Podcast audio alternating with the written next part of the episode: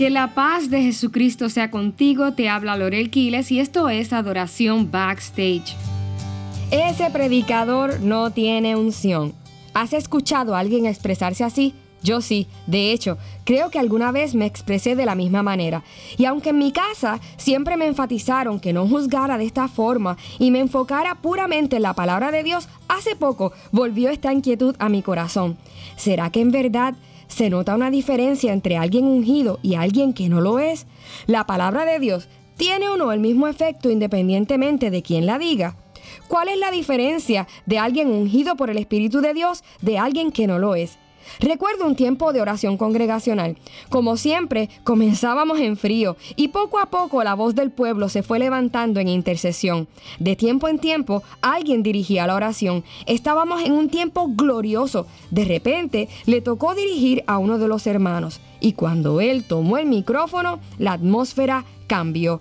Literalmente, se sintió como si hubiesen tirado a la congregación desde un décimo piso hacia abajo. Yo abrí mis ojos y miré a los demás. Literalmente todos se detuvieron de orar y alabar. El hermano oraba y clamaba con mucha pasión, pero su intervención fue más como un balde de agua fría que fuego en el altar. ¿Por qué? ¿Cómo es que alguien tan apasionado y de buena conducta como era él hizo que la atmósfera cambiara repentinamente?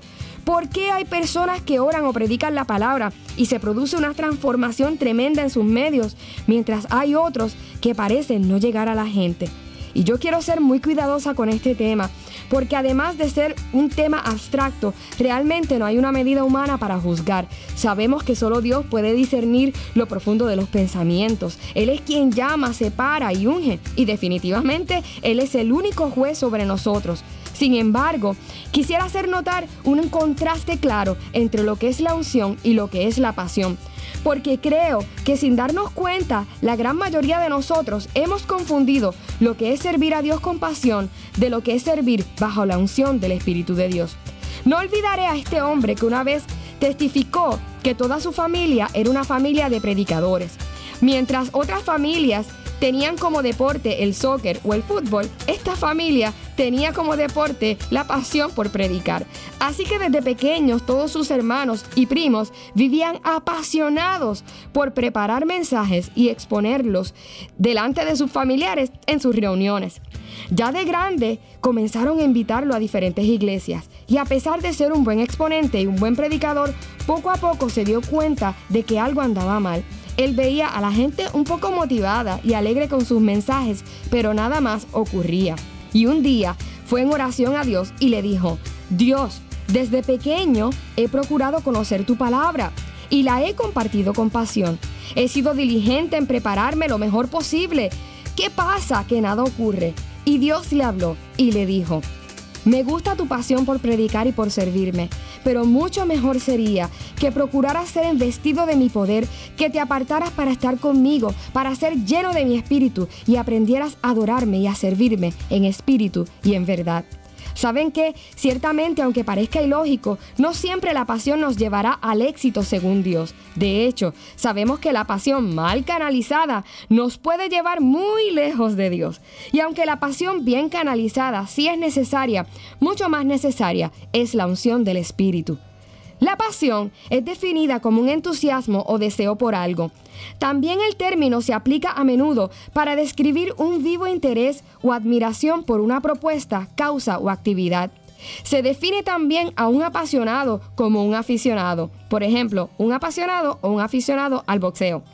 Un apasionado no necesariamente es diestro en eso que le apasiona.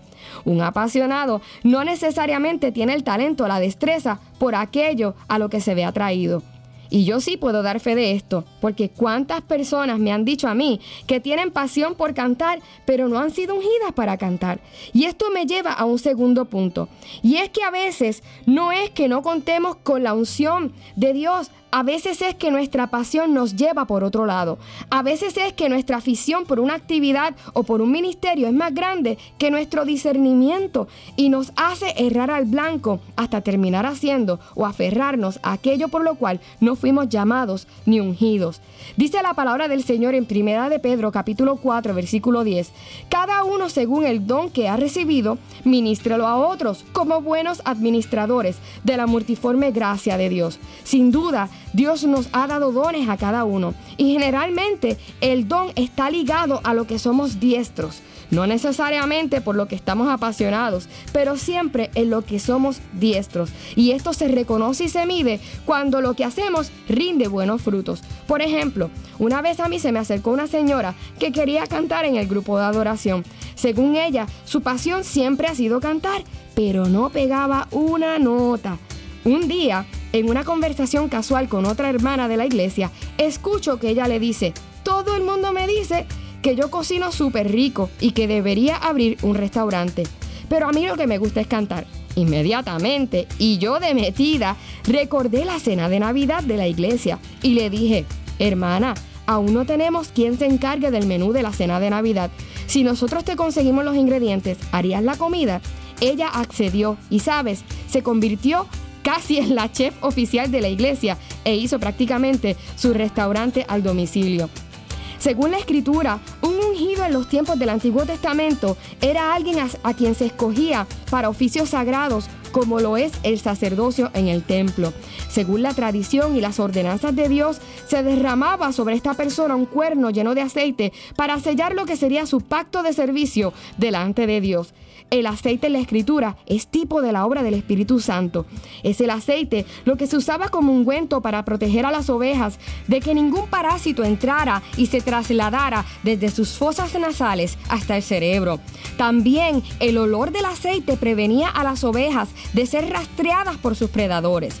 El aceite también era usado para mantener las lámparas del templo encendidas. Y esto en términos espirituales nos habla de la obra del Espíritu Santo respecto a la verdad de la palabra de Dios.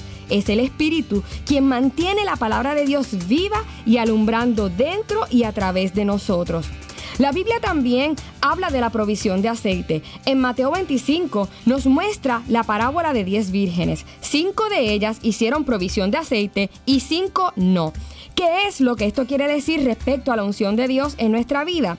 Que sí hay un esfuerzo requerido y una búsqueda personal que nos toca a nosotros. Las diez vírgenes en esta parábola tenían las mismas posibilidades, estaban preparadas para un mismo evento y equipadas con los mismos materiales. Sin embargo, unas procuraron hacer provisión de aceite para sus lámparas y otras no. Esto quiere decir que aunque sí hay gente que están cumpliendo con su llamado o su función dentro del ministerio, lamentablemente nos hemos conformado con lo que ya sabemos, con lo que ya tenemos y no hemos procurado ser investidos de poder para que lo que hagamos trascienda de la obra en sí. Y esto me lleva a un último punto. La Biblia dice en Isaías 10:27 que el yugo se pudre a causa de de la unción, no de la pasión. Piensa por un momento, ¿por qué es que diariamente vemos a menos personas ser libres y a más personas enfermas espiritualmente? Es muy probable que sin darnos cuenta nos hayamos conformado con ser gente apasionada con lo que hacemos para Dios y no hemos procurado con diligencia la provisión de aceite del Espíritu de Dios en nuestra vida. Ciertamente es necesaria la pasión y un ungido debe ser radicalmente apasionado por lo que hace. Pero ¿cuál es la diferencia clara entre un ungido y un apasionado? El apasionado se deleita con lo que hace y en la obra de sus manos. Le gusta hacer lo que hace independientemente de la finalidad de lo que hace. El ungido, por el contrario, procurará que lo que haga tenga un peso eterno. El ungido hace que los yugos se pudran y los corazones realmente sean impactados y transformados con lo que hace. El apasionado sabe trabajar alrededor de lo que parece ser un impedimento espiritual y hasta busca maneras creativas y estrategias para funcionar alrededor de los yugos y las ataduras. ¿No has visto eso tú? Abre tus ojos y date cuenta. A veces estamos con situaciones bien difíciles en la iglesia, eh, situaciones de pecado, situaciones de ataduras, y nosotros le pasamos por alto y como que no queremos trabajar con eso. ¿Qué es lo que hace falta? La unción del Espíritu Santo. Y yo no te estoy hablando de religiosidad, yo te estoy hablando de la palabra del Señor. La Biblia establece claramente que el yugo, que las ataduras de esclavitud se rompen con la unción. Así que necesitamos en medio nuestro gente apasionada, sí, pero gente apasionada con la unción del Espíritu Santo. Oremos. Padre, te reconocemos en todos nuestros caminos y reconocemos, Señor, que tus propósitos con nosotros trascienden a lo que nosotros podemos hacer con nuestras manos. No solamente queremos ser gente apasionada, que se deleita en lo que hace, sino que queremos, Dios mío, que todo lo que hagamos, todo lo que digamos esté ungido, Señor, con el aceite de tu Espíritu Santo, para que tenga un peso eterno en tu pueblo, para la gloria de tu nombre. En Cristo Jesús oramos. Amén. Te habla Lorel Quiles y yo te espero en la próxima edición de Adoración Backstage.